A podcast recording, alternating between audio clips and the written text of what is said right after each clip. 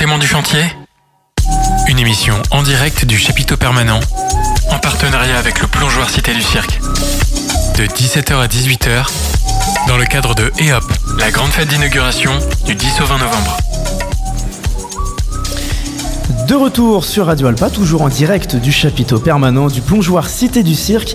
Et pour la dernière partie de cette émission, je reçois Marc Roussel, directeur général de l'entreprise Gauthier Lamelé-Collet du groupe CMBP dans la construction en bois. Bonjour. Bonjour Ben.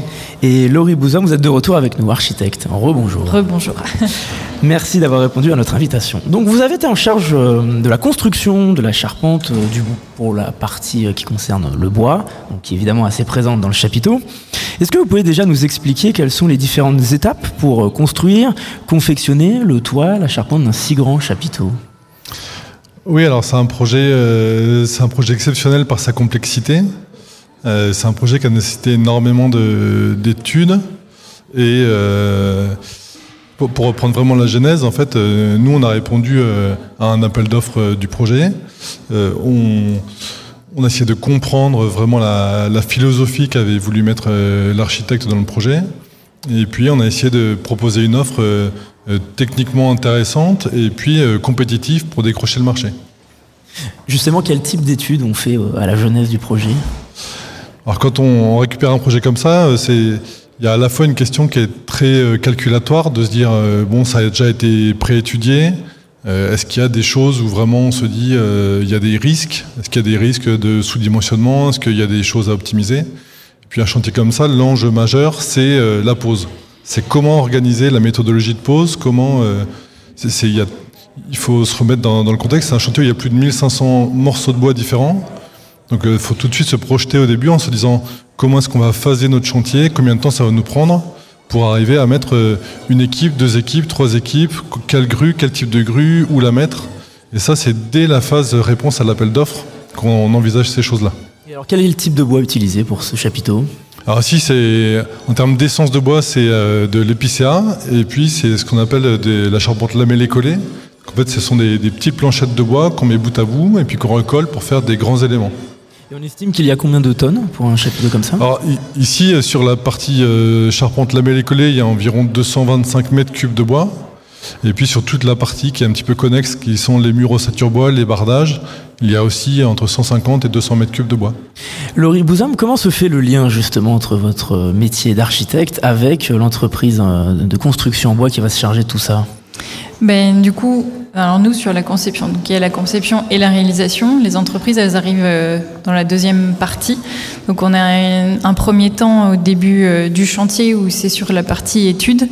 Euh, où là, du coup, effectivement, ça a été une partie un peu longue parce que c'est un projet qui était complexe, donc pas évident à, intégrer pour les entreprises, etc. Donc c'est un temps qui a pris pas mal, pas mal de temps. Et, puis après, ben, en fait, on est en lien sur, euh, sur toute la durée du, du chantier avec eux. Euh. on a une visite. Hein. Et après, donc du coup, c'est en lien bah, jusqu'à jusqu'à la fin, même après la réception, on est toujours encore euh, en lien avec l'entreprise. Justement, Marc Roussel, c'est un projet qui a duré combien de temps? Combien de temps a duré la construction de, en bois de ce chapiteau?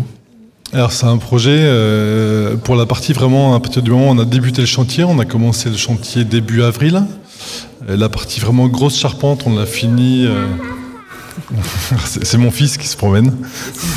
il peut venir, il n'y a pas de souci. Euh, donc on a fini la partie vraiment grosse charpente fin juin et après toute la partie ossature bois, bardage, ça s'est étalé de, du coup début juillet jusque fin septembre.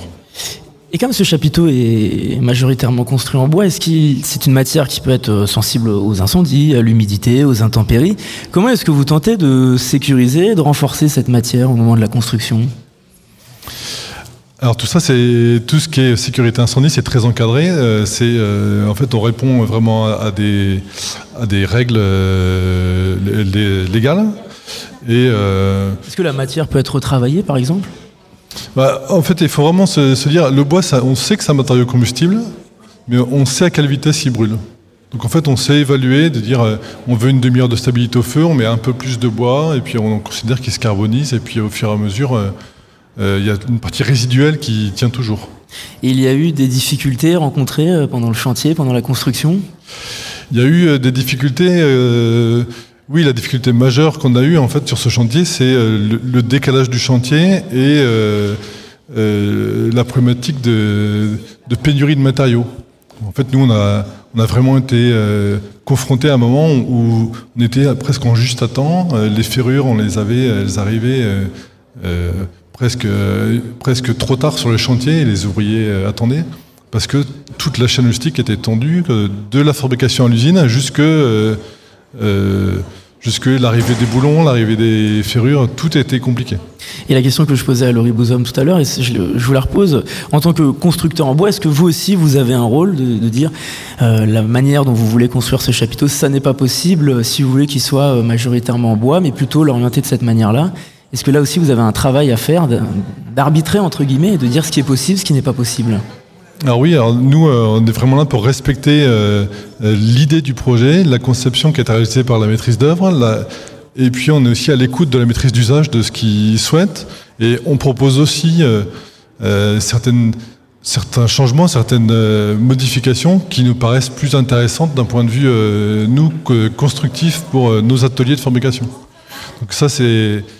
C'est vraiment un projet, euh, j'ai envie de dire, à, six mains entre euh, euh, le charpentier, la maîtrise d'œuvre, donc l'architecte, et puis la maîtrise d'usage.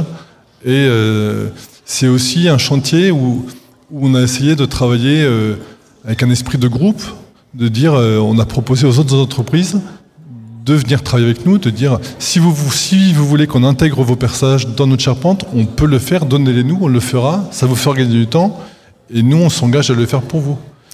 Alors euh, Marc Roussel, il y a une tradition à la fin du chantier, j'en ai entendu parler. Euh, Il s'agit de poser un bouquet de fleurs tout en haut de la charpente, c'est ça? C'est ça, euh, ce qu'on appelle la cérémonie du bouquet. En fait, quand on termine la charpente, pour porter chance à la charpente, on met un bouquet de, de fleurs tout en haut du. Mer- Merci Arthur. Euh, tout en haut du chantier, on met un bouquet de fleurs pour porter chance à la charpente et on avait demandé du coup à Laurie si elle voulait bien le, le faire. Il est encore là-haut? Il- Non, il est dans mon bureau. Bah, il a fallu installer la toile, etc. après, donc euh, c'est pas possible de le laisser. C'est un peu embêtant qu'il tombe au- milieu de l'émission, mais en tout cas, merci beaucoup à vous deux d'avoir répondu à notre invitation. Merci. C'est déjà la fin de notre émission spéciale en partenariat avec le plongeoir Cité du Cirque.